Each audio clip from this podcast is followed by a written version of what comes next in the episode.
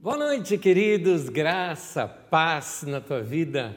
Mais um dia para nós estudarmos juntos as Escrituras e eu convido você nesse momento para você orar conosco. Vamos orar juntos e pedir para que Deus fale conosco aqui?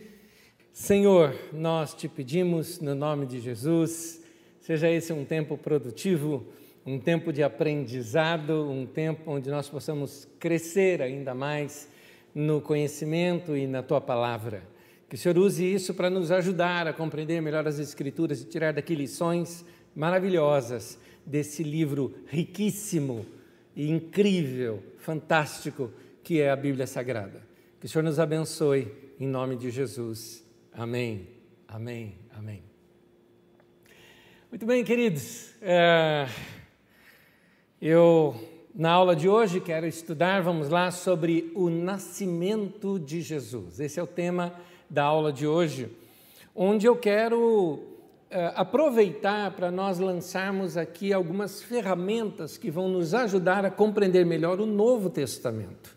Para compreender o Novo Testamento é muito importante estar inserido na sua história, inserido dentro dos seus costumes, e é isso que nós viemos fazendo das últimas aulas para cá, nos colocando, nos situando, não é, para poder entender melhor. E o tema que eu escolhi hoje é específico por causa disso. Porque nós temos hoje um entendimento muito errado, eu não tenho outra palavra para usar, muito errado com relação ao Natal. Natal é a palavra nascimento, tá? Com relação ao nascimento de Jesus. É interessante como, ao longo dos anos, quando uma história é contada, muitas vezes essa história vai sofrendo acréscimos, acréscimos até de compreensão do momento que a pessoa está tendo, ou de compreensão histórica que a pessoa está tendo daquele momento dela, e não do momento em que a história foi escrita. Esses acréscimos uh, fica como aquela história de que quem conta um conto aumenta um ponto. Então, nós vamos cometendo alguns erros que são aqueles erros que eu chamo de erros anacrônicos, ou seja, a gente lê uma história daquele tempo só que dentro do contexto que nós vivemos hoje. E aí se cria quase que uma nova história, e isso acontece com as narrativas acerca do nascimento de Jesus. Uh, nessa leitura que a gente faz dos textos antigos, às vezes nós erramos, colocando inclusive elementos lá naquele texto que não estão no texto. Tem várias coisas que você vai notar na aula aqui hoje. Nós fazemos algumas leituras assim que parece que foi daquele jeito. Por exemplo, deixa eu tentar explicar.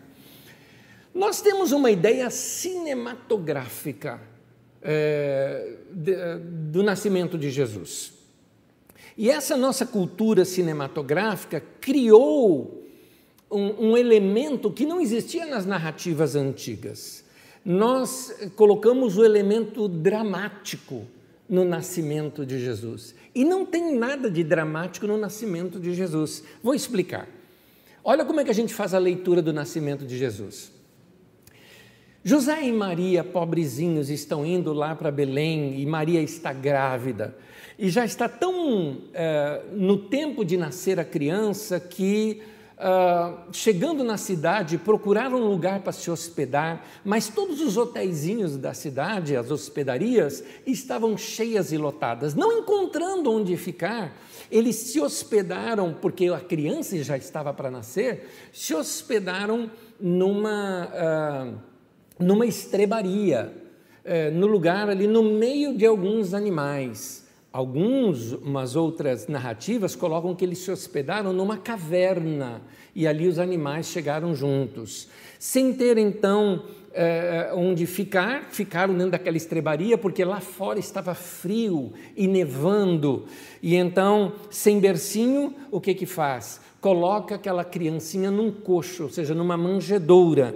E ali no meio dos animais, a criança nasce e é colocada ali no meio da, naquela manjedoura. Então, uh, naquele, naquele momento, simplesmente chegam inesperadamente alguns pastores que foram alertados por alguns anjos e também três reis. E esses reis que vieram do Oriente com muitos presentes chegam ali e visitam o bebê Jesus. Pois bem, essa história do jeito que está contada não é o jeito que a Bíblia conta.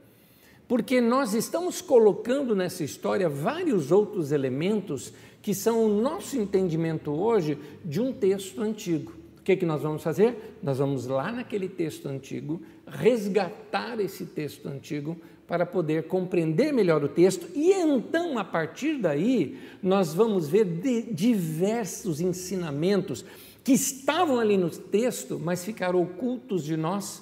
Por quê? Porque nós lemos o texto de maneira errada. Então, os textos bíblicos estão corretos, mas esta leitura que nós fazemos dos textos bíblicos é que não está correta. Por isso, nós precisamos dar uma olhadinha para esses textos agora, tirando os óculos dos nossos dias e voltarmos para o seu princípio, o início.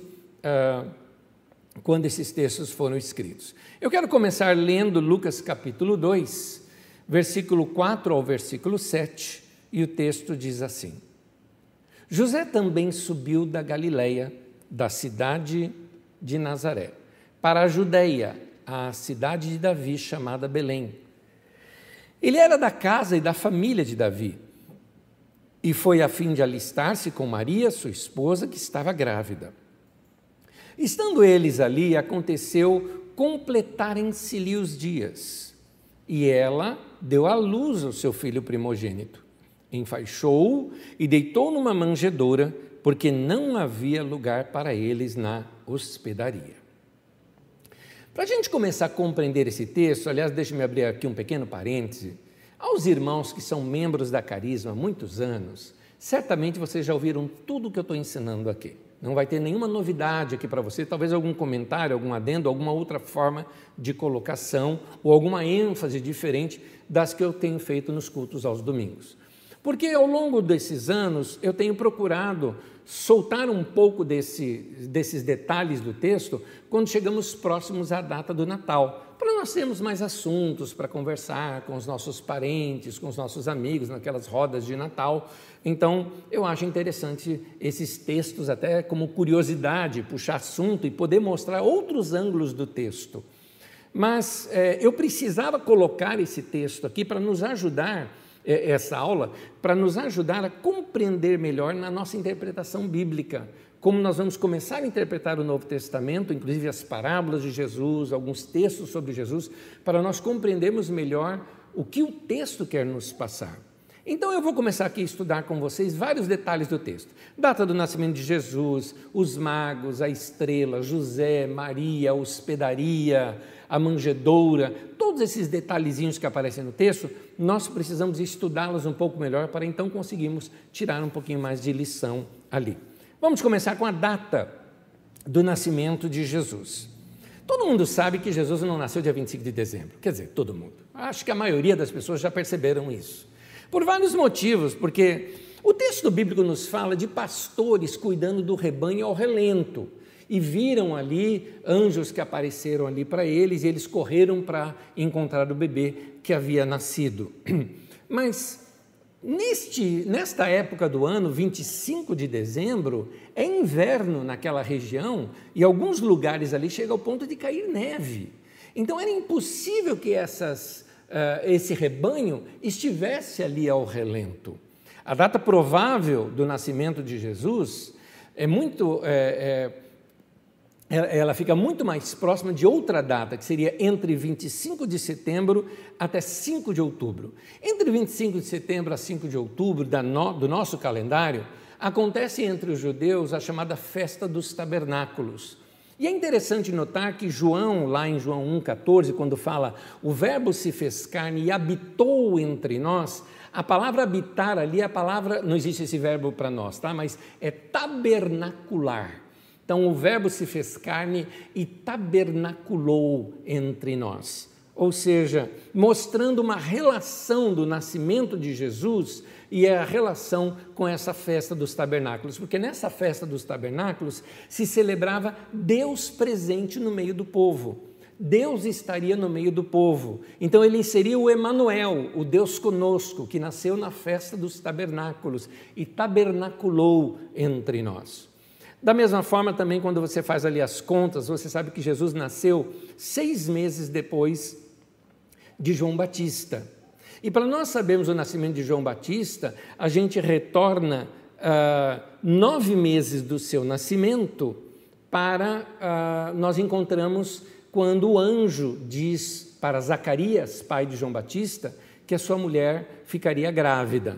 Ou seja, o anúncio do nascimento de João Batista dá-se uh, no turno de Zacarias. E esse turno tem como a gente localizar. Quando a gente localiza esse turno, soma-se os nove meses, nasce João Batista, mais seis meses, nasce Jesus. Isso dá onde? Entre o final de setembro e o início de outubro, do nosso calendário. Então, é essa mais ou menos a época que Jesus nasceu. Agora, alguém diz o seguinte: mas então por que se comemora no dia 25 de dezembro?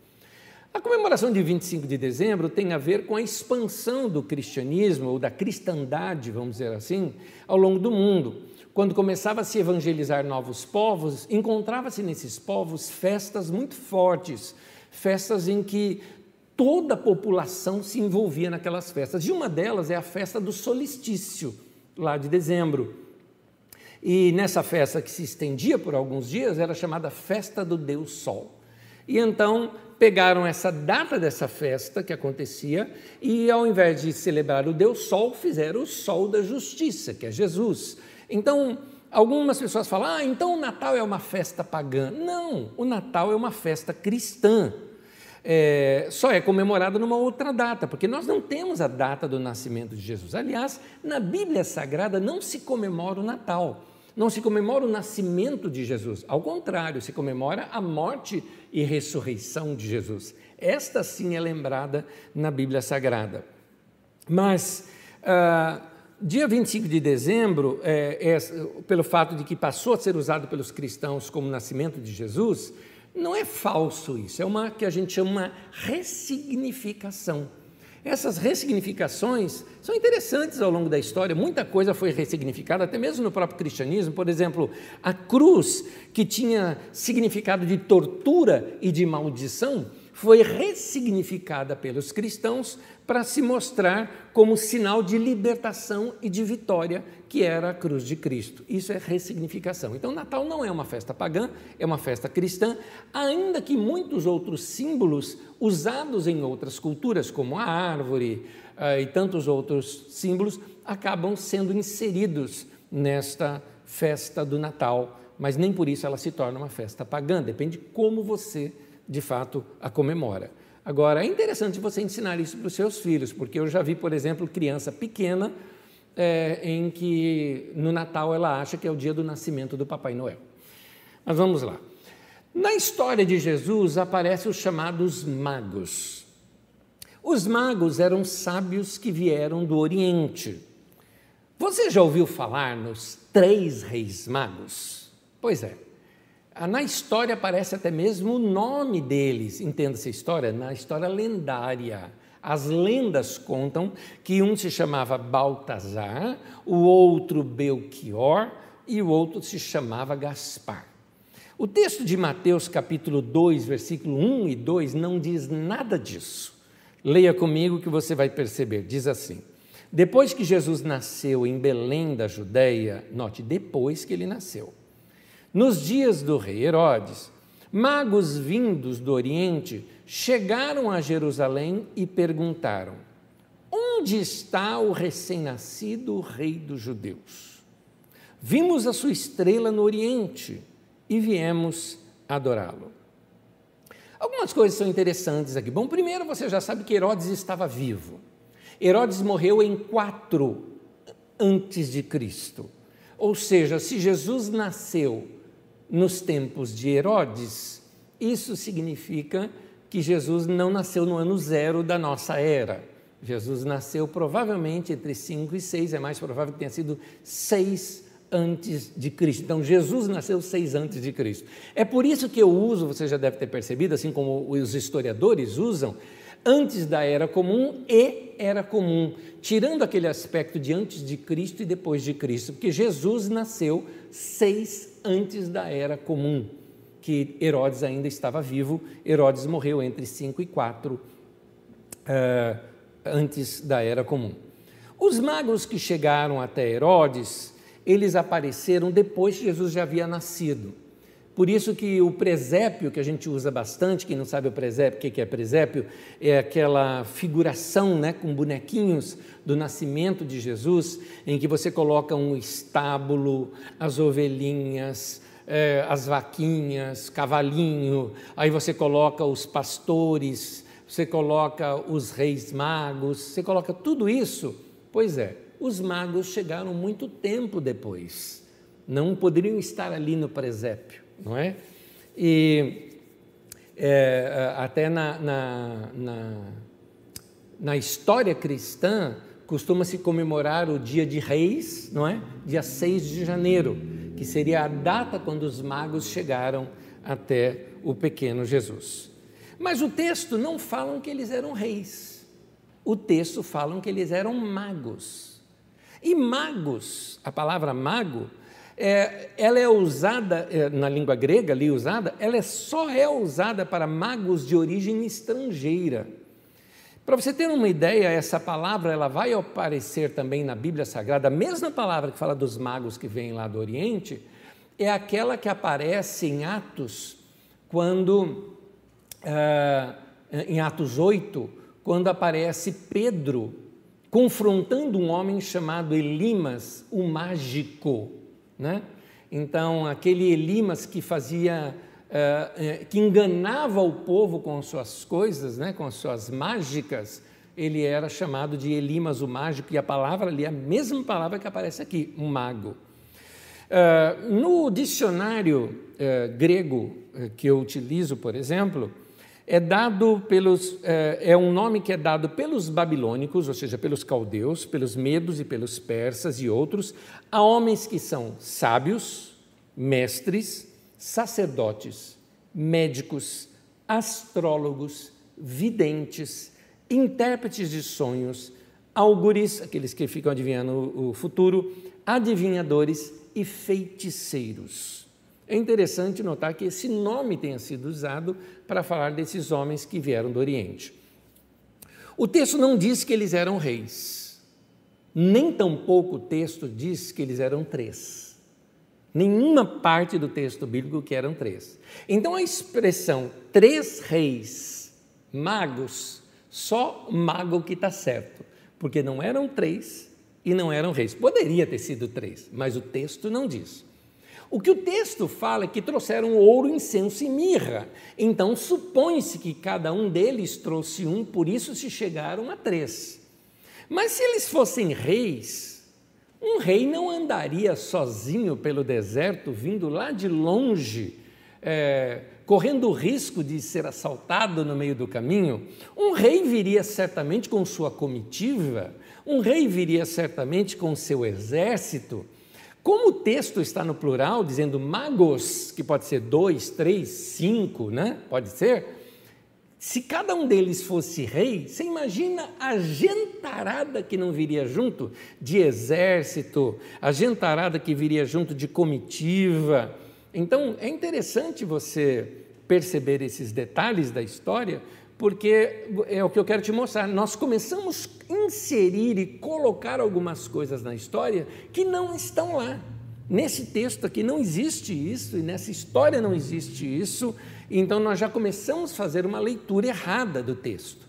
Ora, por que, que Deus colocou então na história isso? Por que, que aparece na história do nascimento de Jesus? O que quer dizer isso? Aqui é um ponto importante. Existe algo na, na escrita, uh, ou melhor, na cultura judaica, que não faz parte da nossa cultura. Na verdade, este algo não é só na cultura judaica, em toda a cultura médio-oriental e também em partes da cultura oriental, existe algo que nós ocidentais não temos.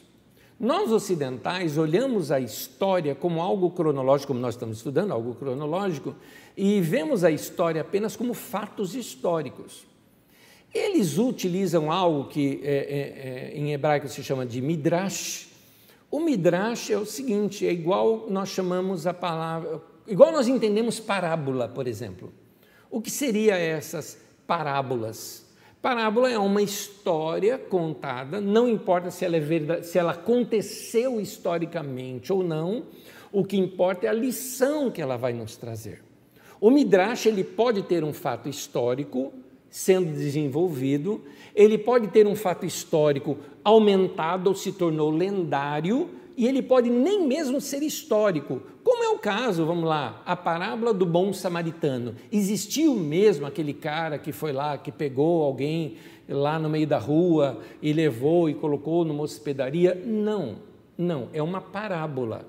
Então, o Midrash ele pode ser qualquer um desses. Por quê? Porque o Midrash é algo para te mostrar o que o texto quer te passar, a lição que ele quer te passar. E como nós ocidentais temos mania, por exemplo, nós estamos vendo lá três reis magos. E o que, que tem a ver três reis magos para nos ensinar? Não tem nada para ensinar.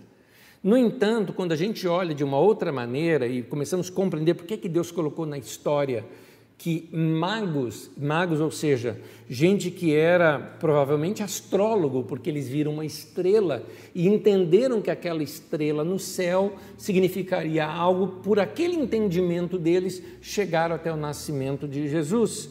É, por que, que Deus colocou isso na história? Porque os magos aqui na história contrastam com os líderes religiosos. Quando os magos chegaram, eles logo de cara procuraram o rei Herodes, e este rei consultou os religiosos. Certamente ali os religiosos que andavam mais perto do palácio, alguns fariseus ou principalmente os saduceus. E esses homens, que eram escribas e mestres da lei, sabiam de tudo sobre o tal Messias, né? o rei dos judeus que nasceria. Sabiam, inclusive, de cor, ele sabia o texto lá do profeta Miqueias, que fala: Ó oh, tu, Belém, Efrata, e vai citar que de Belém sairia o rei, o que iria governá-los. Né? Eles sabiam de tudo isso, mas eles foram lá ver Jesus? Não, os magos foram. É interessante esse detalhe. Esses homens tinham as escrituras abertas mas a mente fechada, o coração fechado para Deus. Por isso, são gente de outra religião que acabou conseguindo chegar até Jesus. E gente ali do próprio judaísmo que foi totalmente feito e treinado para apontar para o Messias, não conseguiram chegar até Jesus. Aliás, nem se importaram em chegar até Jesus. Então, uh, ao longo do ministério de Jesus, você vai ver que Jesus teve vários embates com esses religiosos. E Jesus os chamava de cegos, cegos que não queriam ver. Era assim que Jesus os chamava. É interessante, gente. Tem gente que é cega, que não quer ver a verdade. Porque o pior cego é aquele que não quer ver. Tem gente que tem a sua visão da realidade distorcida pelas suas crenças, seja uh, por exemplo, sejam crenças uh, sociais, crenças políticas, crenças religiosas, essa pessoa ela fica cega por causa das suas crenças. Você vê um fanático, por exemplo, por futebol que acaba agredindo um outro torcedor de uma outra torcida simplesmente por não acreditar no mesmo time que ele. Isso é, é, um, é uma cegueira. Da mesma forma, quando você pega uma pessoa que é um racista, por exemplo, ele não consegue explicar o racismo dele. Ele não consegue explicar. Aquele preconceito dele todo tem a ver com suas crenças, as coisas que formaram dentro dele essas suas crenças. Ele tem a visão obscurecida por suas crenças e não consegue enxergar as coisas. A sua crença é mais importante do que a realidade, do que a verdade. É interessante isso os religiosos daquela época não queriam aceitar que iria nascer ali é, é, Jesus, principalmente mais adiante, eles zombam de Jesus, o chamando, o apelidando de Nazareno, porque ele cresceu em Nazaré, mas ele nasceu em Belém. Por que, que nunca chamaram Jesus de Jesus o Belemita? Porque isso os comprometeria.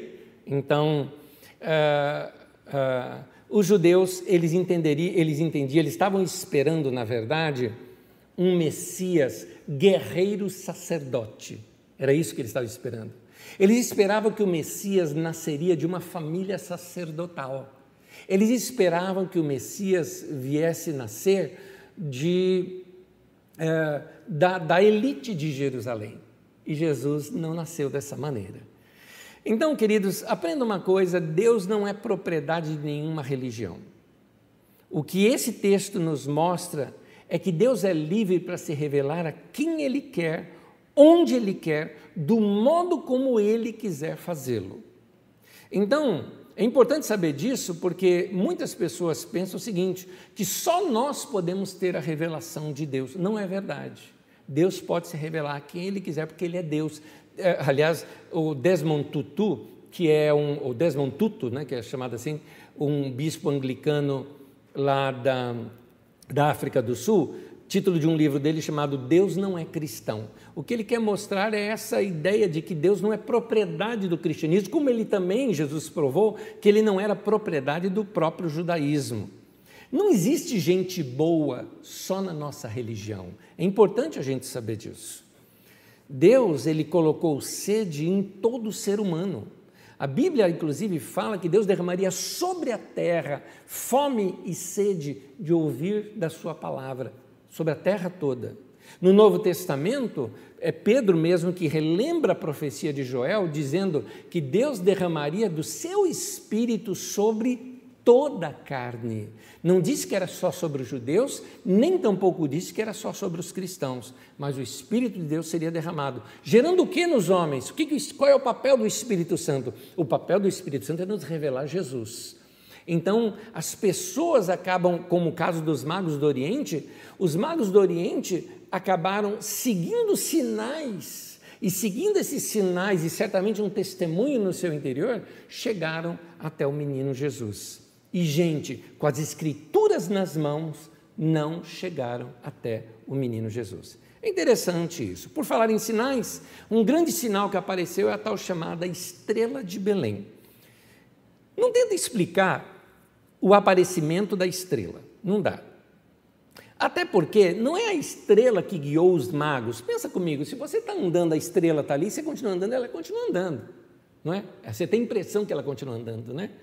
Então, uh, muitas pessoas tentam explicar essa estrela de Belém. Não, não dá para você ter explicação, querido. Tem gente que quer explicar todas as maneiras, por exemplo, ah, foi uma supernova. Mas se fosse uma supernova, Hoje, pelo que nós temos hoje da nossa astronomia, não é astrologia, astronomia, que é de fato estudo científico dos planetas, o mapa celeste você tem como saber. Você tem como voltar no tempo no mapa celeste hoje. Então, daria para se saber se teria tido uma supernova naquele tempo. Não teve.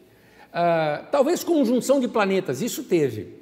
Conjunção de planetas é quando os planetas se alinham e no nosso ângulo de visão, nós temos então dois elementos de forte luminosidade no céu juntos, o que provoca uma estrela um pouco mais brilhante. Estrela para nós, nós olhamos e achamos que é uma estrela. Na verdade, é um alinhamento de planetas, de alguns, né? Ou de um ou de outro. Já teve vários alinhamentos de planetas naqueles anos citados dos possíveis nascimento, do possível nascimento de Jesus. Então, pode ser que foi um alinhamento de planeta? Pode, pode ser. Mas seja o que for, o que eu quero te mostrar é que foi algo interior que guiou os magos. A estrela era apenas um símbolo externo. Deus estava usando um símbolo que aqueles homens conheciam.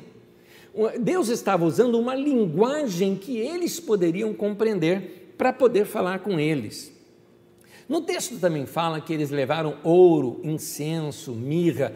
Ouro, incenso e mirra eram riquezas conhecidas na época, eram presentes bonitos, presentes, vamos dizer assim, presentes que você levaria a um rei, já que eles achavam que era o rei dos judeus que haveria de nascer. Qualquer interpretação de querer dar algum significado, ouro significa tal coisa, incenso significa. Não, não, meu querido, não significa nada. Para aqueles magos do Oriente, não significava nada disso. Eram apenas honrarias que se levava para um rei, como eles acreditavam que Jesus era o rei dos judeus, então levaram essas honrarias para lá. Então, qualquer significado que a gente coloque é, se torna puramente alegórico em torno disso. Mas qual que é a mensagem que a Bíblia está nos passando? Por que Mateus resolve deixar isso registrado no seu texto? O que ele nos mostra é que quem não tinha nas mãos as escrituras, que eram os magos, por exemplo, tiveram mais olhos para discernir aquela revelação que acontecia no coração do que aqueles homens que sabiam apenas as letras, mas que tinham um coração fechado para Deus. É por isso que aqueles magos seguem o coração e chegam até Jesus.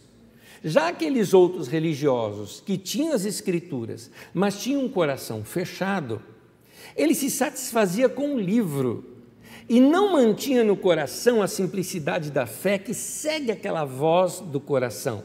É por isso que eles podiam até citar a profecia de Miqueias para Herodes, mas não tiveram a disposição de caminhar junto com os magos até Belém. Então, é, é importante a gente saber o seguinte: Deus fala com quem Ele quiser falar. E muitas vezes cega os olhos daqueles que se deixam ah, ser inebriados pela religião. Ou seja, tem muita gente religiosa cega, como os líderes judeus daquela época e muita gente de outra religião que está com o coração muito mais sensível e acaba chegando até o menino Jesus. É, depois dos magos terem che chegado até Jesus, Deus continuou falando com eles, mas não falou mais através da estrela, daquele símbolo da estrela, mas falou com eles diretamente, em sonhos, trazendo para eles uma revelação de um outro caminho para eles seguirem para retornar à sua terra e não passarem lá por Herodes novamente. É, Deus se revela como Ele quiser, para quem Ele quiser, e como eu digo, tem muita gente por aí religiosa que aparentemente sabe de tudo, mas não estão ouvindo a Deus. É aqui que entra um ponto.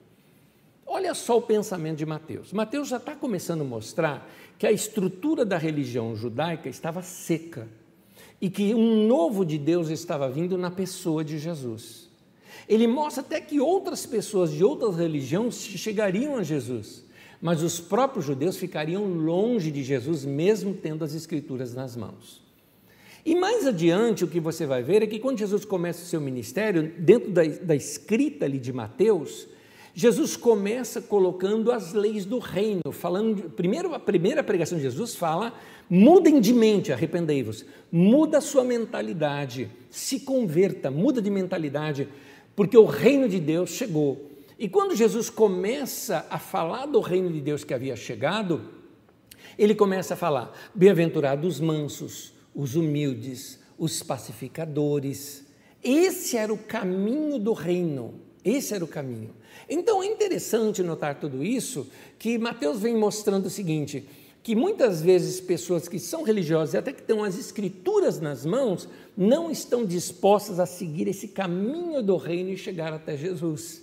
E outras pessoas, às vezes, de outras religiões, têm um coração tão mais aberto, porque elas estão, na verdade, buscando a Deus, ainda que em outros caminhos de outras religiões, mas que o próprio Deus falará aos seus corações, indicando-as para conhecerem também a Jesus. Isso me faz lembrar alguns anos atrás, uma das pessoas mais místicas que eu já conheci na minha vida, que já passou por tantas religiões, todas possíveis, assim que se imagina. Eu já conversei com esta, uh, com esta mulher uma, algumas vezes, e ela expôs as, as, diversas religiões pela qual ela já passou, e religiões bem exóticas. Sabe uma que tinha aqui no interior de Goiás, por exemplo, que as pessoas ficavam esperando descida de um disco voador para fazer contatos, né? imediatos do terceiro grau, né? lá com discos voadores e tudo mais. Pois é, nesse daí, aquele outra cidade que tem, onde as pessoas se vestem igual de bruxa, isso e aquilo, pra, ficam debaixo de pirâmide para receber energia. Em todos esses cantos ela andou.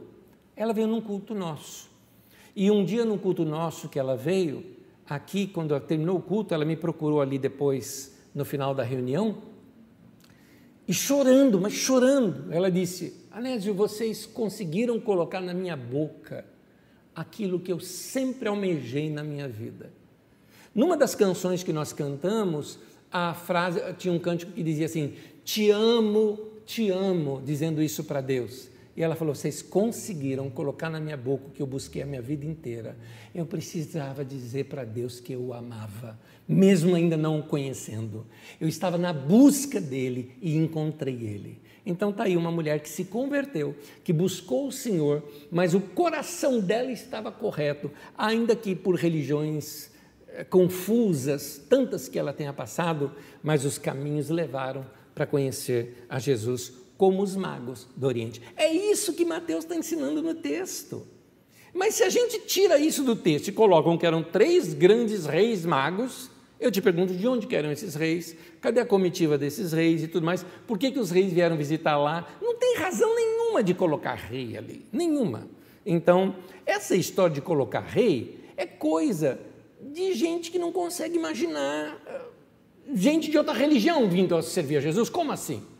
Gente que não era judeu vindo é, servir a Jesus, como assim? Pois é, Mateus começa essa narrativa dizendo que Deus fala com todos e que o amor de Jesus é para todos. Inclusive, João completa isso no seu evangelho, dizendo que Deus amou o mundo de tal maneira que enviou o seu filho. É isso.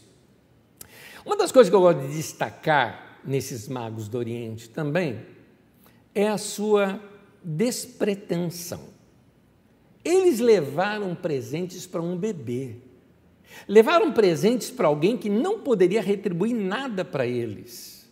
É interessante porque hoje em dia, nas religiões de hoje em dia, você vê isso, muita gente está à procura de uma religião, mas por motivos interesseiros. Eles servem a Deus, mas servem assim, na base da troca, ele quer ser abençoado de alguma maneira. Então, se ele não for abençoado, ele troca de religião, porque o interesse dele não está em Deus, o interesse dele está em, em se receber algo em troca de Deus. Então, a minha pergunta que fica, ou a pergunta que Mateus talvez nos deixa é: quem está disposto a aprender com estes magos do Oriente e dar o seu melhor para Deus e sem esperar nada em troca? É aqui que começa o Evangelho de Jesus. É assim que começa o Evangelho de Jesus segundo Mateus, com esses tipos de narrativa. Muito bem, Uh, estudando um pouquinho mais sobre Jesus, nós ficamos sabendo a sua história. E na sua história, José tem que sair lá de Nazaré e ir para Belém. Embora Nazaré ficava lá ao norte e Belém lá ao sul, eles falaram que eles subiram de Nazaré para Belém. Por quê? Porque Belém ficava numa região montanhosa. Era por isso. Belém fica a 6 quilômetros de Jerusalém, mais ou menos, é uma região mais alta. E sempre que você vai para aquela região, você fala, eu vou subir para Belém, ainda que você estivesse vindo do norte. José, então, é, vai para Belém e tem uma, uma experiência junto aos seus parentes lá em Belém, da Judéia. É interessante nós notarmos uma coisa: as memórias familiares, lá em todo o Oriente Médio, elas são muito longas. As pessoas é, identificam você diretamente pelos seus pais, diretamente quando você se apresenta. Normalmente você já se apresenta com o nome de seus pais. É interessante isso. É, você nota, por exemplo, no último discurso de Davi para os seus filhos, já velhinho, ele diz assim: Assim diz Davi, filho de Jessé. Então, é importante esses detalhes que eles sempre colocam honrando os seus pais. É, eu me lembro, quando eu estive é, na África, um costume que eles têm é colocar. O, o, nós temos aqui o chamado sobrenome, né? O sobrenome, na verdade, seria o nome familiar. Lá eles usam o nome do pai e o nome do avô. Então, o seu nome seria o seu primeiro nome, o primeiro nome do seu pai e o primeiro nome do seu avô, é, por parte de pai. Então, eu me chamaria é, Anésio Manuel Pedro, seria esse o meu, é, o meu nome. E eu conheci um, um, um, irmão muito que era muito interessante, porque Uh, o bisavô dele, então, tinha uh, os nomes né, de seus avô e tataravô, e colocou o nome do, do pai dele no filho. Este pai aqui colocou o nome do pai dele em seu filho. Trocando os nomes aqui para não ficar assim, citando pessoas conhecidas minhas, Eu vou usar alguns nomes africanos aqui. Então, eh, ele se chamava Tebogo, filho de Matunde, neto de Tebogo. Então, ele era Tebogo Matunde Tebogo, filho de Matunde Tebogo Matunde, neto de Tebogo Matunde Tebogo. Então, para você ter uma ideia como é que os nomes eram falados, né? É, quando José ele vai para o vilarejo, ele vai para o vilarejo onde ele nasceu. José nasceu em Belém. Como é que você sabe? Porque o censo que foi feito ali era um censo que a pessoa tinha que ir na cidade onde nasceu e se registrar. Por isso que eh, José sai lá de Nazaré e vai até Belém para se registrar. Quando chegou lá naquele lugar, bastaria José dizer: Olá, eu sou José, filho de Jacó, neto de Matã, bisneto de Eleazar. Isso tudo está em Mateus capítulo 1, versículo 15 e 16. Todo mundo ia conhecer, oh, seu Matã, né? Ah, ele é filho do Jacó. E aí, porque esses nomes são muito comuns ali, por isso esses nomes repetidos. É, todo mundo logo identificaria e teriam assim um grande prazer de recebê-lo em sua casa. É, além do mais, tem mais um detalhe que é muito importante. José era descendente direto do rei Davi. Gente, Davi era o orgulho de Belém. Davi, o grande rei, nasceu em Belém. E aí eles estavam recebendo ali, no caso, a José, membro da família real de Davi. Que coisa! Então, Davi é, cresceu ali, Davi é, se tornou orgulho daquele vilarejo, e tanto que Belém é chamada muitas vezes de cidade de Davi, não é? Então, se ele era descendente de uma família famosa, de uma família querida, José, na verdade, seria muito bem recebido em qualquer casa do vilarejo. Para o médio oriental, receber bem uma pessoa é uma marca, não do indivíduo da casa dele, mas de todo o vilarejo. Lembrando que Belém era um vilarejo pequeno. Então, é, seria um orgulho a, a casa que abrisse para receber e hospedar um descendente de Davi. E tem mais: em qualquer cultura, é, quando você vê uma mulher grávida, você trata com todo carinho e muito bem. E ali estava não só um descendente de Davi chegando, mas com a mulher dele, também descendente de Davi, grávida. Então, qualquer um teria a honra de recebê-lo. É óbvio também que é muito provável, na verdade, que José também teria ali parentes ali naquele lugar, que é o mais provável aqui do texto talvez um irmão de José ou algo parecido. Mas a leitura que nós fazemos hoje do texto é que não tinha lugar para eles hospedarem, que ninguém os ajudou. Então eles tiveram que ir para um estábulo, para uma estrebaria, para se virarem por lá. Recebê-los mal deste jeito, ainda mais tratando-se de um descendente de Davi, seria uma vergonha imensa para aquele vilarejo. E nesse, no Oriente Médio, os vilarejos têm essa tradição de receber bem os viajantes. Nós vemos isso naquela parábola de um viajante que chegou à meia-noite e a pessoa que vai receber o viajante não se incomoda de chamar um, um, um, uma outra pessoa para poder conseguir pão, para poder receber bem aquele viajante. Quando a gente interpretar essas parábolas de Jesus, você vai entender esses detalhes um pouquinho melhor. Então, era hora de se receber bem é, ali a, a, a José e Maria e recebê-los bem. Interessante notar é o seguinte: aonde no texto bíblico aparece a palavra estrebaria? Eu aprendi essa palavra nos cânticos infantis que eu aprendi na igreja onde eu frequentava quando criança de que Jesus nasceu na estrebaria, os hinos cantam isso, mas nenhum lugar da Bíblia mostra que Jesus nasceu na estrebaria.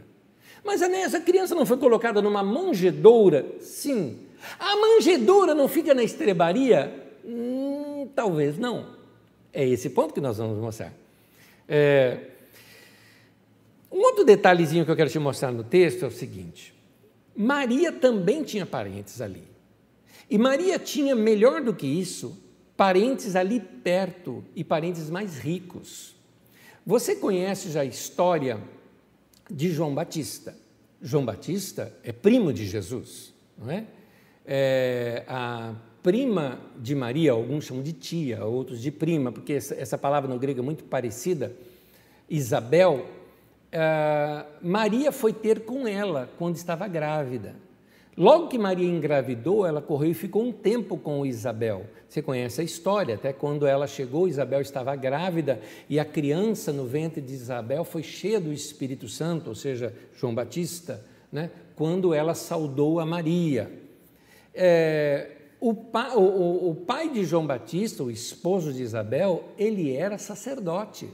Sacerdotes eram a classe mais rica que existia entre os judeus.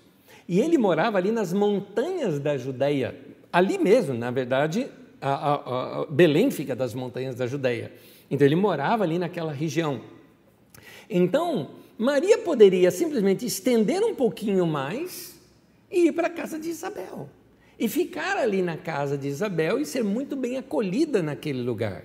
O que nos mostra que certamente eles encontraram uma boa acolhida ali em Belém mesmo. É, se José não tivesse encontrado nenhum lugar para ficar, ele poderia ir até a casa dos parentes ali de Maria. Mas por que, que a gente acha que nasceu nas pressas? Porque nós temos uma ideia, por causa daquilo que eu falei no começo, que nós temos uma ideia de dramatizar uma história, e não existe drama nessa história. A gente que, que olha com olhos de hollywoodianos e colocamos um drama que Maria já estava para ter o bebê e vai no lugar e está fechado, vai no outro lugar e está fechado, então ah, a criança vai nascer, encontrar numa estrebaria, entraram lá e a criança nasceu ali mesmo. Essa história toda não existe. O texto não fala isso. Inclusive, o texto não mostra que a criança estava para nascer ali naquele momento, porque a gente tem uma ideia de que Maria chegou em Belém já no nono mês. Cá entre nós, José seria, sim, um homem. É, é, qual a ideia de um cara que a mulher está no nono mês, ele vai de burrinho, de lá de Nazaré até é, é, Jerusalém, alguma coisa, deixa eu pensar aqui, talvez uns 300 quilômetros mais ou menos, né? Ao longo de viagem, tudo isso. Ah, para quê? Entendeu? Assim, se a criança ia nascer, não é? é para ter a criança no meio do caminho, eu acho que não seria bem isso. Então, Maria sim estava grávida, mas não estava no nono mês. Ah, por isso que as pessoas pensam nessa improvisação de ir ali para um estábulo, né, ou estrebaria, para nascer a criança, porque a maioria dos contos de Natal, de peças, de presépios, conta a história nesse tom dramático, mas não é o que o texto bíblico diz. Eu vou te mostrar em duas versões nossa, Lucas 2, versículo 6. Diz assim: Enquanto estavam lá, ou seja, já estavam em Belém, chegou o tempo de nascer o bebê. Ou seja, eles já estavam estabelecidos. Ou como diz a tradução de Almeida, estando eles ali, aconteceu o quê? Completarem-se-lhe os dias. Ou seja, José e Maria já estavam estabelecidos, já estavam ah, hospedados, completou-se os dias, ou seja, ela já estava no lugar quando veio a completar-se os dias. Então não foi alguma coisa assim na base da emergência. Acha um lugar aqui para a criança nascer. Não era isso. Nós não sabemos quanto tempo eles ficaram em Belém com ela grávida. Certamente um pouco tempo mas um tempo suficiente para José encontrar um lugar. O mais provável é que ele tenha ficado na casa de alguém da família, pois afinal de contas ele era de lá. Então, inclusive, filho de pessoas de lá. Talvez a casa de um dos irmãos dele. Nós já sabemos que um vilarejo não abandonaria uma mulher grávida, quanto mais parente não abandonaria. O texto mostra mesmo que ele já estava em Belém quando se completaram os dias da criança nascer. Então, é muito provável que já estava ali completamente hospedado. Para entender melhor isso, deixe-me reler aqui o texto. Lucas 2, versículo 6 e versículo 7. Enquanto estavam lá, chegou o tempo de nascer o bebê. e ela deu luz ao seu primogênito. Envolveu em panos e colocou numa manjedoura, pois não havia lugar para eles na hospedaria. Anésio, mas aí o texto está dizendo, na manjedoura. Então era lá no meio da, da, das vaquinhas, do boizinho, da, das ovelhas. Era no estábulo. E também aqui diz que não havia lugar para eles na hospedaria, viu? Eles tentaram lá, porque é isso que mostra nos desenhos. Ele vai na porta de um hotelzinho da cidade, bate, o hotel está fechado. Vai no outro hotelzinho, não, não tem vaga aqui. E aí então ele se hospeda é, improvisadamente no meio de um estábulo. Para a gente entender isso melhor, vamos área por área. Vamos entender primeiro a questão da manjedoura. Quando nós pensamos numa manjedoura, é aí que nós fazemos a ligação com estrebaria ou com estábulo. Porque a gente pensa assim, manjedoura, o que é manjedoura? Manjedoura é o coxo. Manjedoura é aquele lugar onde se coloca comida, ração para o animal se alimentar, ou uma manjedoura que comporta água para o animal beber. Ora, se é o lugar onde se coloca é o prato de comida do animal, então isso se dá onde? Em um estábulo. Por isso que nos vem à mente um estábulo. Mas, gente, estábulo é coisa de gente rica. Nós estamos falando de um vilarejo pobre, que é o vilarejo de Belém. Então, até alguns ricos poderiam talvez ter algum estábulo para os seus animais. Mas o normal é que as casas daqueles vilarejos eh, e as casas comuns, elas eram no máximo de dois cômodos, sendo um daqueles cômodos exclusivo para visita. Para tentar explicar melhor isso para você, eu tenho uma figura, adianta um pouquinho, que eu tenho uma figura que eu ia usar depois, eu volto nessa figura. Isto. Dá uma olhada bastante para essa figura aí que você vai compreendê-la melhor. Esse é um desenho de uma casa naquele tempo. E essa casa, olha para o seu lado direito da tela, onde você vê ali duas portas. Uma porta entra para um quarto de hóspedes, a outra porta entra para dentro da casa principal.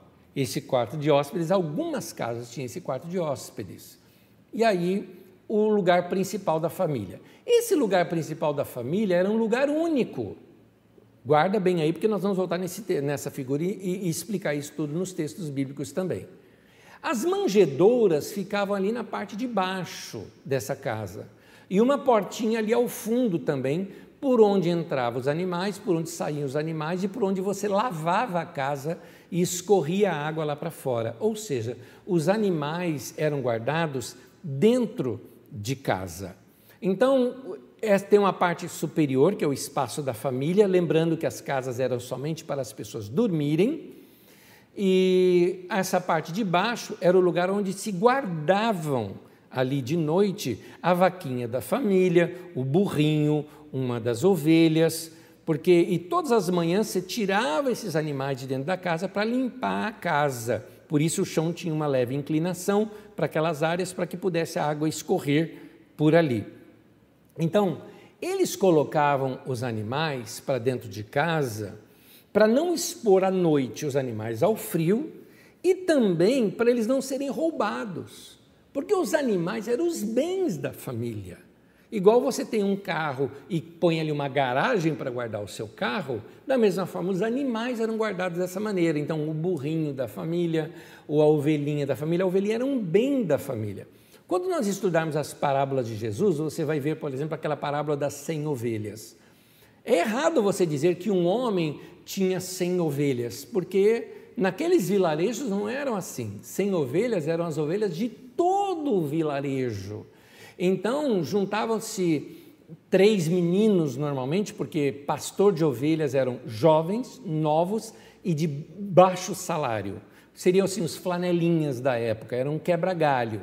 Então esses meninos pegavam as ovelhas de todas as famílias, juntavam todas elas e levavam lá para o campo para as ovelhas comerem, passavam os dias com aquelas ovelhas, o dia com aquelas ovelhas e depois traziam de volta. É por isso que quando uma se perde, as demais voltam com os outros pastores e um dos pastores sai atrás desta ovelha porque valia muito dinheiro. Ele não podia perder aquela ovelha de jeito nenhum. Então ele a encontra, traz, depois da noite, ao redor ali da fogueira, senta e conta para os amigos a aventura que foi em buscar aquela ovelha perdida e trazê-la de volta ali para o vilarejo. Lembrando que as ovelhas decoram não somente a voz do pastor, mas a voz do seu dono também. Ao chegar no vilarejo, as ovelhas têm boas, boa memória de modo a voltar para sua própria casa, mesmo estando ali misturada com outras. E as famílias guardam essas ovelhinhas dentro de casa, para aquecer a casa, também para manter a, a, os animais aquecidos, e era ali o lugar onde se ficava. Naquela parte de baixo da casa, ali era feito as eram colocadas ali uh, as manjedouras. Era ali que as ovelhas comiam. Quando você lê na Bíblia Sagrada que Saul, o rei Saul, lá atrás, lembra Saul antes de Davi, ele foi é, consultar aquela feiticeira lá de Endor, né, uma pitonisa. Então, na história conta que Saul não queria comer. E então a mulher resolve, é interessante o texto fala, a mulher resolve pegar um cabrito que estava na casa e preparar uma refeição para o rei e para os seus servos. Interessante isso. O cabrito estava na casa, dentro da casa, porque era assim que se guardavam os, ah, ah, os animais, se guardava dentro da sua própria casa por proteção àqueles animais, para, você não, para eles não serem roubados.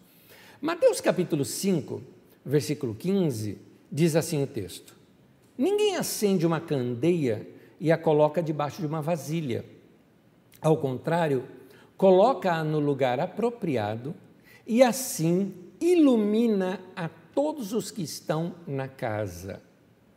É óbvio, meu querido, que para que uma candeia, um lampião, ilumine a casa toda, essa casa precisaria ser de um cômodo só. Ou seja, vamos voltar aí à nossa figura que você vai entender. Toda essa parte azul do, da, sua, da figura é um cômodo só. Aquela risca preta no meio é apenas para mostrar uma parte mais baixa da casa, onde a parte da família e a parte onde ficavam os animais é separada por, por aquelas partes rosas aí no seu, na sua figura, que, é, uh, que são as manjedouras. As manjedouras ficavam exatamente ali. O velador, que era o lugar onde se colocava, segundo esse texto, né? Você coloca a candeia é, no lugar apropriado, outro texto diz, no velador, era ali que você colocava a candeia para iluminar toda a casa. Nota que essa casa tinha um cômodo extra ali. Esse cômodo extra é que era o chamado hospedaria. Voltando aqui, falando ainda da, da manjedoura. A manjedoura, então, ficava dentro da casa. Lembrando que as manjedouras de ovelhas, elas poderiam ser feitas de madeira, e um detalhezinho, elas eram móveis, né? elas não eram fixas ali no lugar. Quando a gente pensa em algo, a gente pensa em cimento, né? Não, ali era feito de madeira. E um detalhezinho, elas poderiam servir de berço para os bebês. Eu procurei no dicionário, por exemplo, dicionário grego que eu uso, que é o Strongs, a palavra fatne, que é a palavra manjedora, ela também significa bercinho para bebê. Por quê? porque era isso que era usado. Nós, eh, ocidentais, que vamos lá na loja, compramos um berço todo bonitinho para a criança. Lá não, as crianças nasciam, se pegava uma manjedoura, certamente eh, iria ser bem forrada, com palha trançada, tudo mais, e aquilo ficaria fofinho. Se, eu também acrescento um detalhe aqui. O detalhe é que José era carpinteiro. É muito provável que ele tenha feito uma manjedoura, ou seja, um bercinho, especificamente para Jesus, dando tempo ali de fazer uma coisa bem bonitinha, com palha trançada por cima, bem fofinha, para colocar o bebê Jesus e aquilo servir de manjedoura depois, ou ele readaptou uma manjedoura da própria casa. Mas, Anésio, o texto não fala da hospedaria? Fala. Mas a nossa ideia de hospedaria é de hotelzinho e, essa, e existem duas ideias de hospedaria na Bíblia Sagrada. Em Lucas 2,7, então, o texto diz assim: envolveu-o em pano e o colocou numa manjedoura, porque não havia lugar para eles na hospedaria. Então, isso soa como se eles não tivessem sido bem recebidos pelo povo de Belém. Com o pensamento de hoje, a gente pensa que o hotelzinho da cidade estava ocupado, não tinha nenhum quarto vago e eles tiveram que dormir num estábulo. Mas a palavra grega traduzida ali por hospedaria é catalima. Então o texto ficaria assim: porque não havia lugar para eles na catalima. E nós vamos ver o que é catalima daqui a pouquinho. Então, a palavra grega que é traduzida ali como, é, é traduzida ali como catalima, mas naquele outro texto que também aparece a palavra hospedaria na língua portuguesa, no texto lá de Lucas 10, conta a parábola do bom samaritano, que pegou um homem no meio da rua que estava espancado e o levou numa hospedaria, pagou ali algumas diárias e ainda disse: Olha, se ele precisar ficar mais tempo, que ele fique, na volta eu pago põe na minha conta o que esse homem ficar devendo aí nessa hospedaria. Lá em Lucas 10, a palavra hospedaria é a palavra pandoikeion, que é uma palavra que significa receber a todos. Essa sim é um lugar comercial para hospedagem, igual nós imaginamos aqui um hostel ou imaginamos um hotelzinho, né? uma hospedaria do jeito comercial que nós imaginamos. Mas se, se ah, ah, se Mateus, no caso, quisesse se referir a essa hospedaria da cidade, ou no caso Lucas, né, se Lucas quisesse se referir a essa hospedaria da cidade, ele usaria essa palavra pandoikeion, que o próprio Lucas utiliza lá em Lucas 10. No entanto, nesse texto que nós lemos, o texto, é, é, a palavra é catalima, que significa quarto de estar, ou lugar onde se está. E ele é usado para se referir a um quarto de hóspede que algumas casas tinham, como naquele desenho que nós colocamos aqui para você. Coloca novamente aquele desenho para mim, por favor. Quando você olha para esse desenho, você vê aqui um quarto de hóspedes, que é o que? A hospedaria, que é o catalima, usado ali por Lucas. Lucas então diz: não havia lugar no catalima, já tinha gente hospedada ali. Então, para onde vai a criança? Vai exatamente para o espaço da família. Essa palavra catalima também aparece em outros textos. Lucas mesmo que utiliza essa palavra em outro texto. Em Lucas 22 diz assim, quando ele, Jesus vai fazer aquela ceia com os discípulos, então manda os discípulos ir à frente e perguntar: onde é o salão de hóspedes? Diz ali na nova versão internacional. Na tradução de Almeida diz: onde é o aposento? Ou seja, o lugar onde eles é, é, alugaram, não é? Para é, fazer aquela ceia, a última ceia de Jesus com os seus discípulos.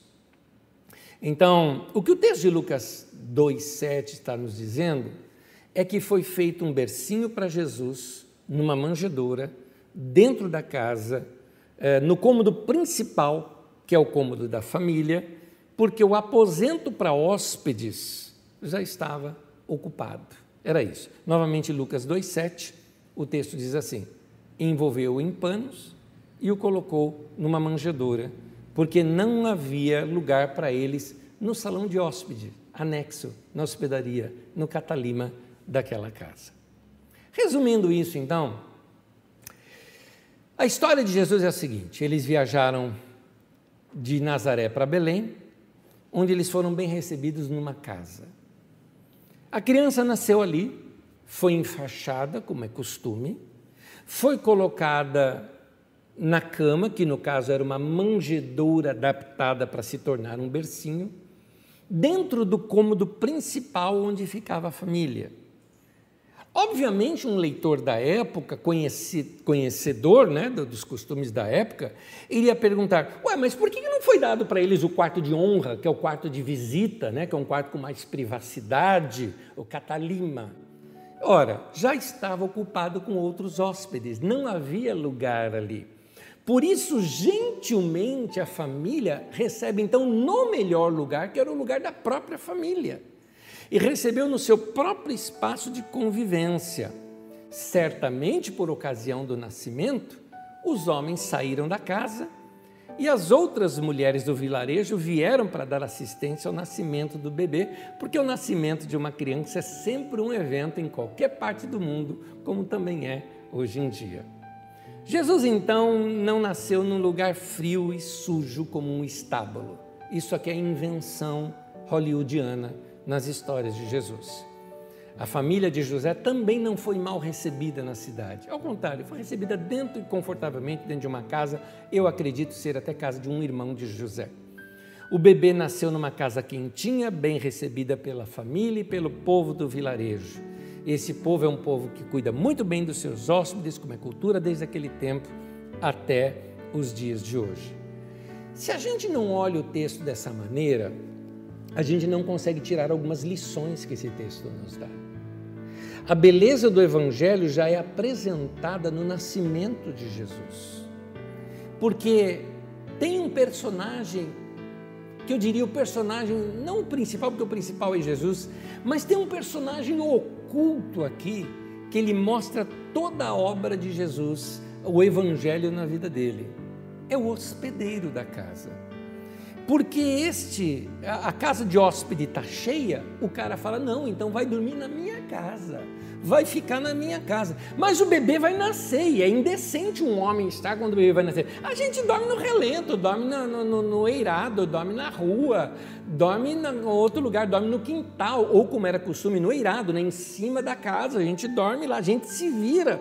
Mas o bebê vai ficar na parte da minha família, ali onde a gente dorme, no lugar principal ali da casa. O homem que fez isso fez certamente uma demonstração de honra e de amor. Porque no reino de Deus é assim, meu querido. No reino de Deus, você não faz as coisas para ter prestígio. O caso dos magos. Os magos do Oriente deram um presente para um bebê. É, no reino de Deus não se faz as coisas para receber algo em troca, né? Deram um presente para um bebê que não poderia devolver nada. Não se faz por prestígio, porque por que, que essa família hospedou a Jesus? Quem era essa família que hospedou Jesus? Ninguém sabe. Nem entrou para a história, ela está oculta nessa história. Nessa, no reino de Deus, nada que se faz se faz por obrigatoriedade. Não vale fazer constrangido, só vale fazer por amor. Então, por isso, tudo que você faz constrangido não é reino de Deus. Quando você dá seu dízimo, você vem para o culto, você serve num ministério para não ter cobrança, isso não é reino de Deus, querido. O reino de Deus a gente faz porque a gente quer fazer, porque a gente quer ver sorriso no, no rosto dos outros, porque a gente quer abençoar os outros. É assim é, que se fazia. As pessoas no reino de Deus, elas estão tão ligadas a Jesus, ao estilo de vida de Jesus, que ninguém precisa ficar falando para elas o que elas devem ou não devem fazer porque nessa relação que elas têm com Jesus, elas já sabem o que, é que tem que fazer. Nessa relação, igual os magos, encontram um caminho. Nessa relação, elas percebem o que tem que fazer. Então, ninguém faz porque tem que fazer ou por obrigação. É que elas amam e sentem vontade de fazer, então estão dispostas a fazer e se dedicam a fazer. Lembra como é que começa a história da igreja na Bíblia Sagrada? Em Atos 2 começa, e eles se dedicavam ao didaquê, ao ensino dos apóstolos, se dedicavam a partir do pão, à comunhão, às orações. Então, quem está diante de Jesus sente quase um impulso incontrolável de se fazer o bem. É aquele desejo de fazer, faz porque ama. Quem é apaixonado é assim, faz porque ama, faz porque quer fazer, não mede esforço. Não é? quem, quem, quem ama não negocia a relação. Sabe aquela história? Nossa, é tarde da noite, eu vou sair de casa para ir lá buscar. Né? Ah, pega um Uber e vem. Né? Aquela relação é, essa relação que você não encontra num namoro, mas você vai encontrar isso em casais acomodados, porque o amor está em baixa, o, a paixão está em baixa.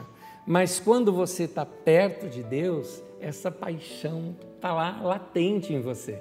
Então, quem está apaixonado por Deus não fica negociando, é, dízimo, eu tenho que dar 10% mesmo, é do bruto ou do líquido que eu tenho? Fica negociando. Quem ama dá. Tanto que na igreja primitiva davam tudo, entendeu? Eu quero dar, eu quero ajudar, faz parte.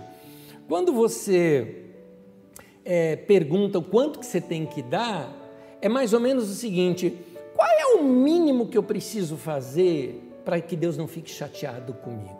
Não é? Então, é, é, esse amor negociado não é amor. Então, só vale dar quando você ama, sem medir esforço, quando você se entrega para Deus e também se entrega para a obra de Deus. Eu confesso para vocês que assim, me preparar para ministrar para vocês, ou para o culto de domingo, para a organização da igreja, nunca pode ser um peso para mim. Se isso se tornar um peso para mim, eu paro de pregar. Porque só vale ministrar aqui ou trazer algo para o povo de Deus se você está fazendo com paixão no coração. Só vale tocar, cantar, servir se está fazendo por paixão. Quando você fica contabilizando a relação, se perguntando quanto que isso vai custar, que trabalho que vai me dar, aí já não tem mais afeto, não tem desejo, o que, que tem? Tem gestão, tem jeitinho. Aí não é liberdade, aí não é amor. Então, o reino de Deus é entrega. O reino de Deus a gente se dá. Então, é muito lindo ver essa ideia da família colocada aqui. Na família colocada aqui, é, a família de José é mais ou menos assim. Cara, a, a minha hospedaria tá cheia, né? A minha casinha aqui do lado onde eu recebo visita tá cheia, mas fica aqui dentro de casa, porque onde cabe um cabe dois eu abro aqui, não me importa. Não, mas e você vai dormir? Eu durmo lá adiante. Ô José, vem comigo você também, vai ser homem também. A gente dorme lá em cima do telhado, fica batendo papo.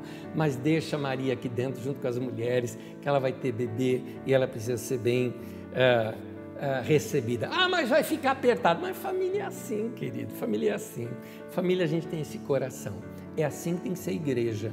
É assim que tem que ser o reino de Deus. Não se esqueça, esse texto que eu estou lendo está na cara, na porta da abertura do Novo Testamento, do Evangelho de Jesus. No caso, o Evangelho de Mateus, de Jesus, eh, o Evangelho de Jesus segundo Mateus, né? que é o primeiro livro do Novo Testamento. Na abertura do Novo Testamento já mostra o reino de Deus veio para fazer algo diferente na terra. E é por isso que nós estamos estudando esse texto aqui. Que Deus abençoe você. Eu quero orar com você para que a graça de Deus nos ajude a, a solidificar essa revelação no nosso coração. Oremos. Senhor, no nome de Jesus, eu te peço que a tua palavra abra o nosso entendimento, que essa explicação amplie para nós agora a compreensão do teu reino que nessas próximas aulas por vir e entendendo melhor o Evangelho, as boas notícias do teu reino, que a gente se expanda e compreenda melhor o teu reino e as implicações do teu reino. Venha a nós o teu reino e seja feita a tua vontade hoje, aqui na minha vida e na vida dos meus irmãos, do jeito que ela é feita aí no céu. Em nome de Jesus te pedimos isso. Amém e amém. Que Deus te abençoe e eu volto daqui a pouquinho.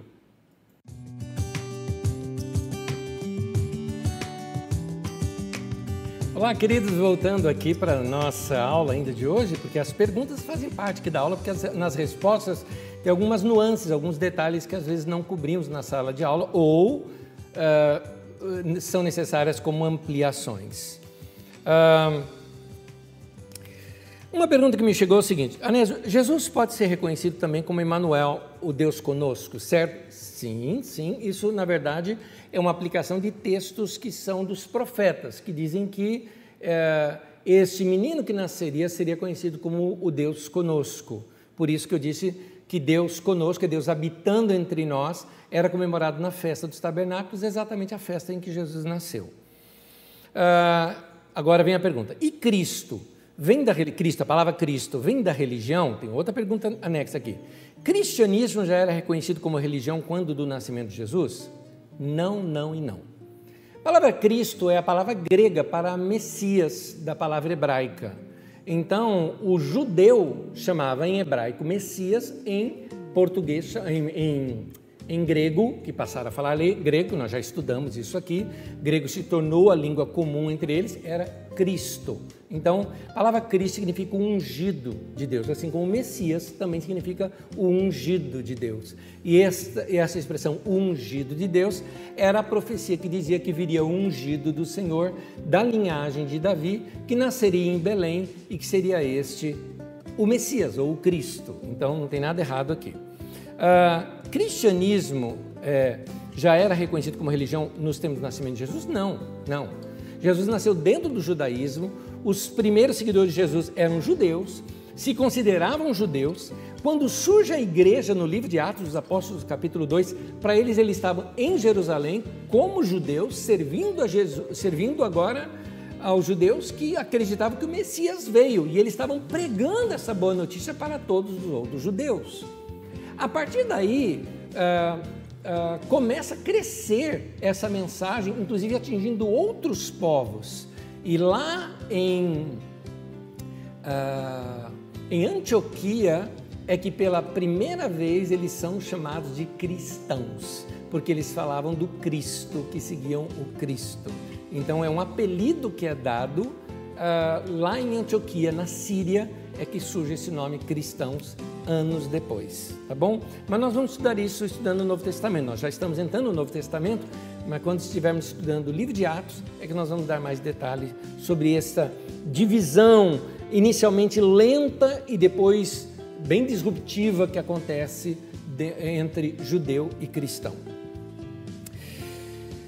Uma outra pergunta, uh, tendo em vista que temos vários estudiosos sobre a Bíblia, por que essa insistência em ensinar algo que a Bíblia não diz? Ele se refere ao fato de que, por que essa insistência em ensinar três reis magos, que a Bíblia não fala que era três, não fala que era rei, não fala que era estábulo, por que isso? Alguém aqui mais adiante coloca, quer ver? Eu vou é, te mostrar mais, mais detalhe aqui, eu vou juntar essas perguntas todas. O outro pergunta assim: qual o motivo de mostrarem Jesus coitado, necessitado, se a Bíblia mostra diferente? Vou juntar essa pergunta, que a resposta vai ser a mesma. Aqui também chega uma outra.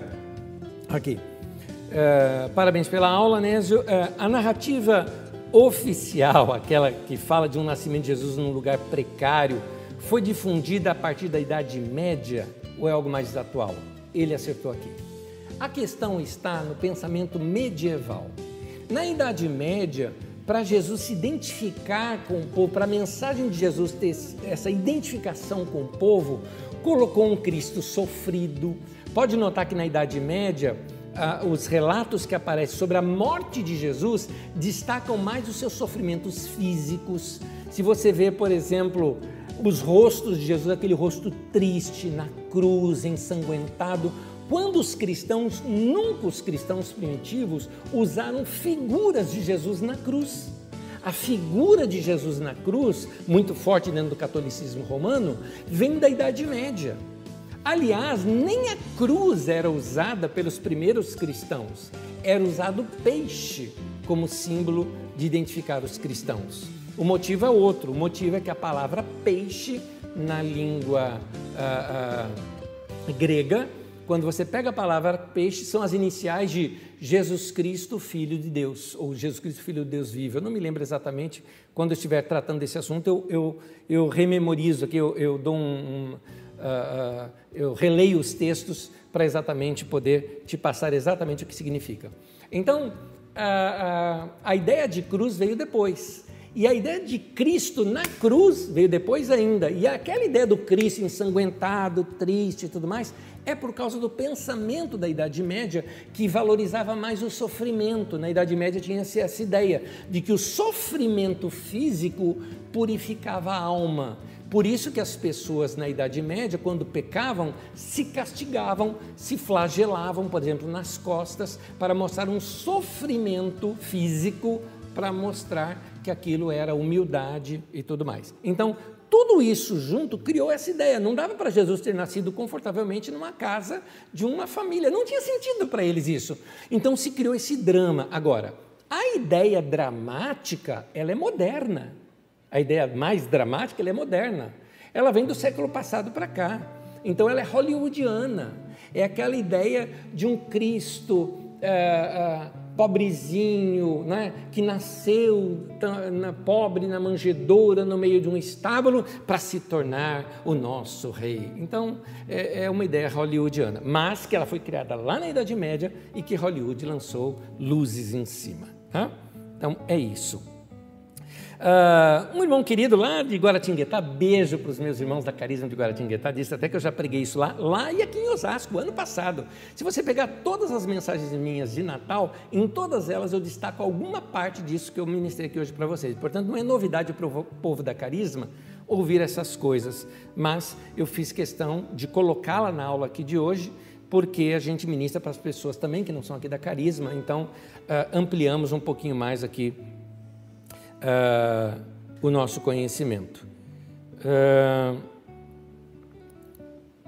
uma pergunta, Anésio, José chegou a se casar com Maria, pagar o dote, etc. Não vi nada que relate isso. De fato, não tem nada que relata isso mas ah, o que o texto mostra é que ela já estava prometida para ele. Tem um termo ali, desposada, alguma coisa assim. Então, já havia tido um acordo de José para ser o esposo de Maria. Ela era, vamos colocar assim, noiva dele, tá? Ela era já a prometida para ele. Então, ela ficando grávida seria um escândalo. E José poderia desfazer aquele laço. Mas é interessante essa lição de José e Maria, eu vou abrir um parêntese aqui, que é interessante, porque talvez eu nunca mais lembre de tocar nesse assunto. José é interessante porque ele poderia se divorciar de Maria. Por que divorciar? Porque o casamento ele era feito assim, o casamento era uma compra. Então você primeiro negociava com o pai e já pagava uma parte do dote. Quando você terminasse de pagar completamente o dote, é que você tomava a mulher para si, para ela ser a sua esposa. Ela já era então desposada de José, ou seja, ela já, era, já havia um contrato entre José e seu pai para ela ser a sua esposa. Quando ela fica grávida, por uma, segundo o texto bíblico, que foi o Espírito Santo que fez isso, eh, colocando ali Jesus no ventre dela, ela, ah, José quis abandoná-la em segredo. Para quê? José entendeu o seguinte: o primeiro pensamento de José, essa mulher teve relação com algum homem, o filho não é meu, mas para não desonrá-la e Maria poderia ter sido apedrejada e morta, para não acontecer isso, eu vou em segredo fugir. Dessa maneira, eu poupo Maria dessa vergonha, porque aí vão dizer: ele engravidou a mulher e fugiu. A culpa ia ficar toda sobre José. A Bíblia diz que José era um homem justo, piedoso, bom, tão bom que ele ia fazer essa bondade para Maria nesse sentido mas dizendo, mas o filho não é meu. Aí um anjo aparece para ele e diz: José, toma por mulher, porque o que está dentro nela foi gerado pelo Espírito Santo. Aí José, a conversa agora é outra. Maria, exatamente para evitar esses questionamentos todos desse período, vai passar esse tempo todo de gravidez junto com a sua uh, prima ali, Isabel. Depois daquele período, que era também um trajetório longo, quando ela volta para Nazaré, chegou o tempo de eles irem novamente para Belém. Então eles, se, eles vão para Belém. Quando eles vão em Belém, tem o bebê lá em Belém, fica um tempo em Belém e fica avisado por um anjo que Herodes mandou matar as crianças ali de Belém. Então ele foge para o Egito. Jesus então passa a sua primeira infância ali como bebê no Egito.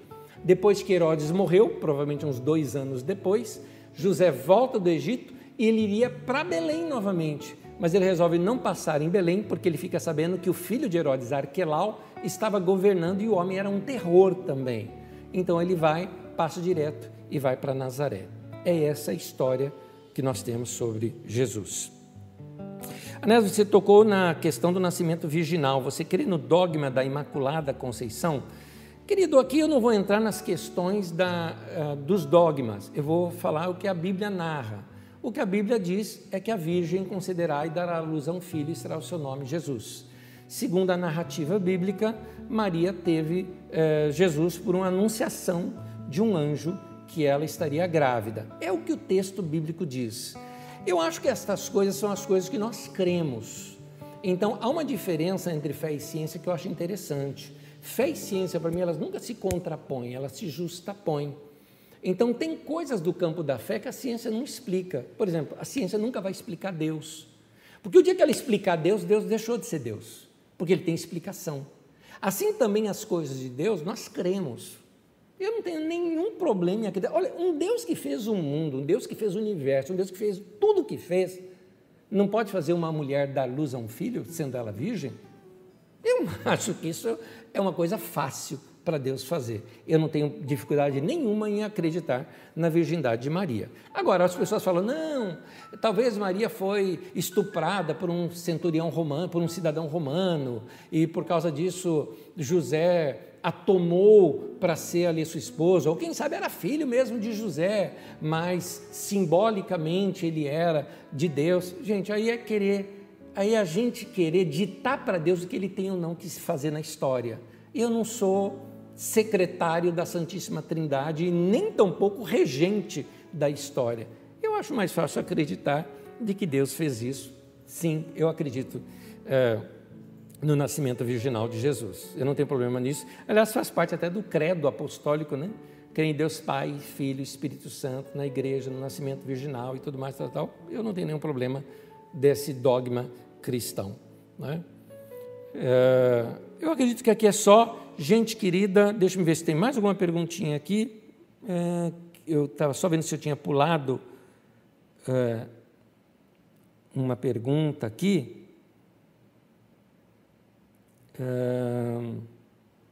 Ah, sim, é uma que eu não tenho resposta. É, não tenho resposta, não. Eu, eu não sei se eu tenho resposta ou não para isso aqui. Diz assim: os pastores que estavam diante da manjedoura cuidavam dos cordeiros que serviam no sacrifício no templo.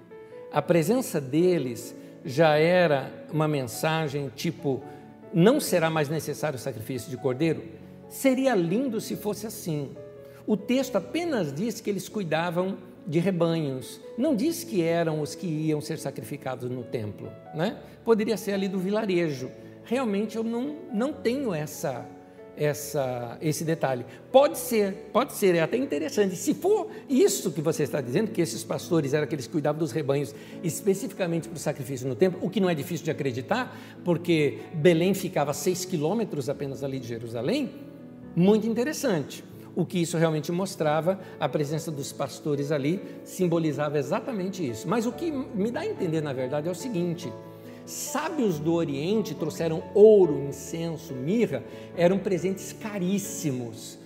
Deus se revelou a esses homens ricos do Oriente que vieram ver Jesus, mas Deus também se revelou à classe mais pobre que existia e que era desprezada pela religião, os fariseus desprezavam pastores de, de rebanho.